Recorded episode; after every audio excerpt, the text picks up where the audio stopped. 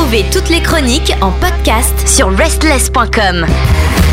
Bienvenue à vous toutes et à vous tous dans cette chronique. Et oui, ça y est, c'est l'heure de retrouver Kelly pour l'actualité rock latino. Et aujourd'hui, c'est une journée assez spéciale. Salut Kelly. Bonjour Pierre, bonjour à mes chers auditeurs. Et oui, c'est un épisode spécial euh, aujourd'hui pour moi, mais pas que.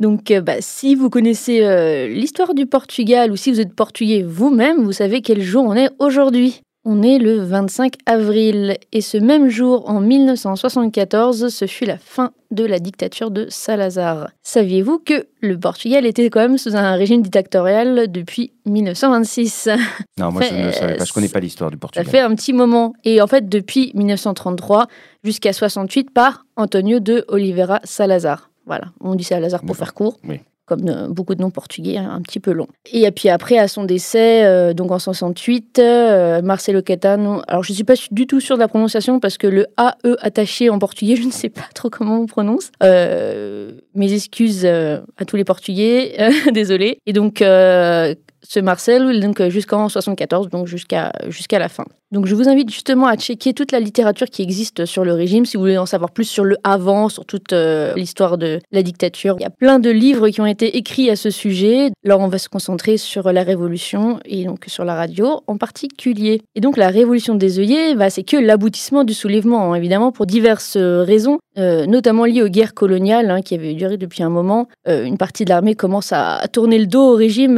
dès 73 et, et donc voilà, ce jour du 25 avril, euh, le mouvement des forces armées, donc euh, MFA, pro-démocratie, contre euh, la dictature en place, etc., lance les opérations pour renverser le régime. La radio et la musique vont y jouer un rôle primordial. À minuit 20 ce 25 avril, le signal est lancé par la diffusion de la chanson interdite par le régime Grandol Villa Morena de José Afonso par la radio Renaissance, donc la Renaissance hein, en gros, dans l'émission Limite. Et donc ce signal confirme que les opérations sont en marche dans tout le pays. Cette chanson, Grandol Villamorena, va vite devenir un symbole de la liberté, une chanson qui touche autant euh, le cœur des Portugais que l'hymne national. C'est pour dire euh, l'importance de la chanson. On va diffuser la chanson, euh, on va l'écouter ensemble et on revient juste après. C'est donc Grandol Villamorena de José Afonso sur l'actualité rock latino et sur Restless bien sûr.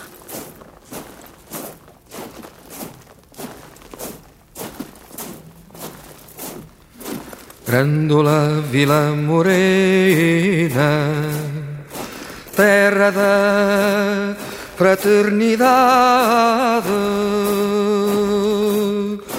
O povo é quem mais ordena dentro de ti a cidade.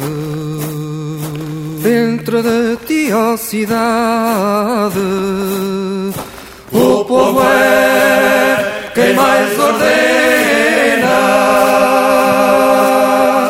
terra da fraternidade, Grândola Vila Morena.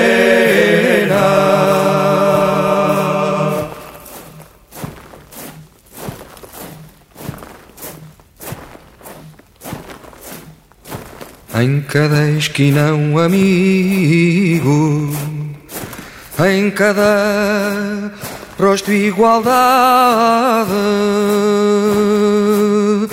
Grândola Vila Morena, terra da fraternidade, terra da fraternidade.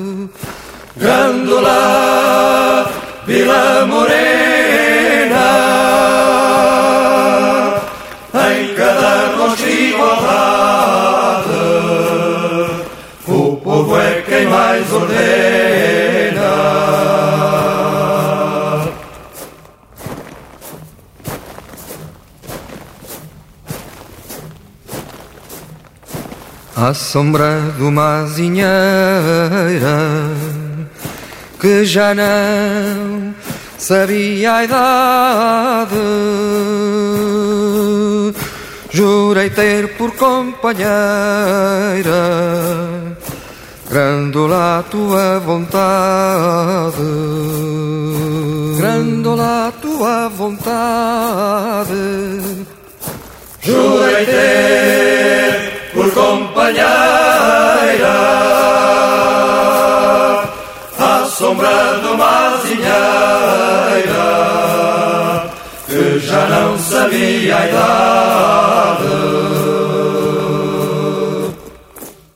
Toujours sur euh, l'actualité rock latino sur Restless, en ma compagnie et de Pierre, bien sûr, euh, pour un épisode spécial en ce 25 avril, donc euh, 49 ans après la révolution des œillets. Et euh, il y a en fait deux radios qui ont été choisies par euh, donc le mouvement des forces armées, Euh, mais la plus importante a été la radio Renaissance et la deuxième Emissoras Associadas de Lisboa, donc euh, c'est les émetteurs associés euh, de la ville de Lisbonne. Donc la radio Renaissance, c'est elle qui a eu un, rôle de premier plan et donc bah, les officiers du MFA, ils ont quand même rencontré euh, deux problèmes euh, majeurs. Euh, comment ne pas attirer l'attention de la censure qui exerçait quand même un contrôle rigoureux sur l'ensemble des médias et donc bah, la radio Renaissance, ils étaient exposés à deux types de censure, la censure interne et la censure officielle exercée par un colonel de l'armée euh, chargé de surveiller tout particulièrement les émissions en direct. Donc euh, les ensembles de la programmation devaient lui être euh, présentés euh, au préalable. Voilà, vous imaginez la galère que ça devait être.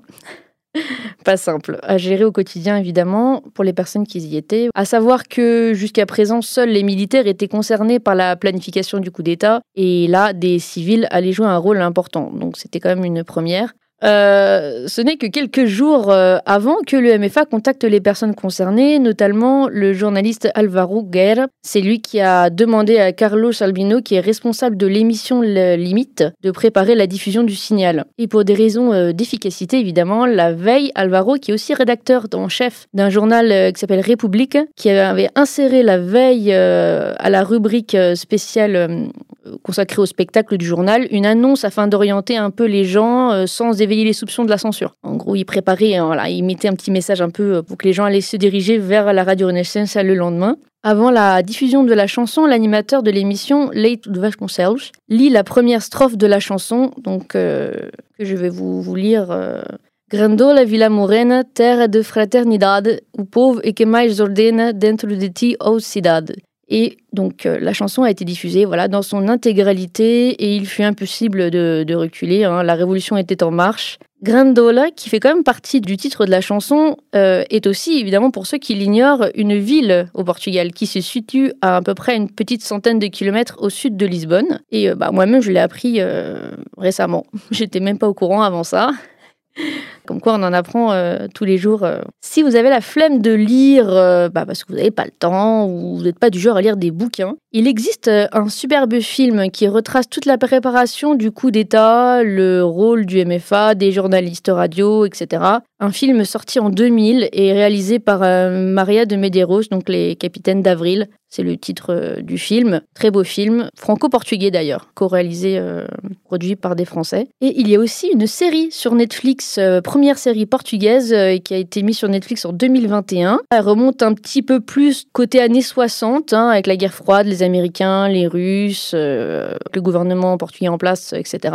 Et le rôle évidemment des médias, dont la radio. hein. Ça centre un peu le sujet sur les radios et les studios d'enregistrement pendant cette période, donc ça peut être assez intéressant à regarder. Donc voilà, je vous la recommande Merci à tous les auditeurs qui auront écouté cette chronique un peu particulière qui me tenait à cœur. Euh, merci à Pierre de m'avoir laissé le champ libre, évidemment, euh, comme toujours. Et viva Liberdade et viva Portugal.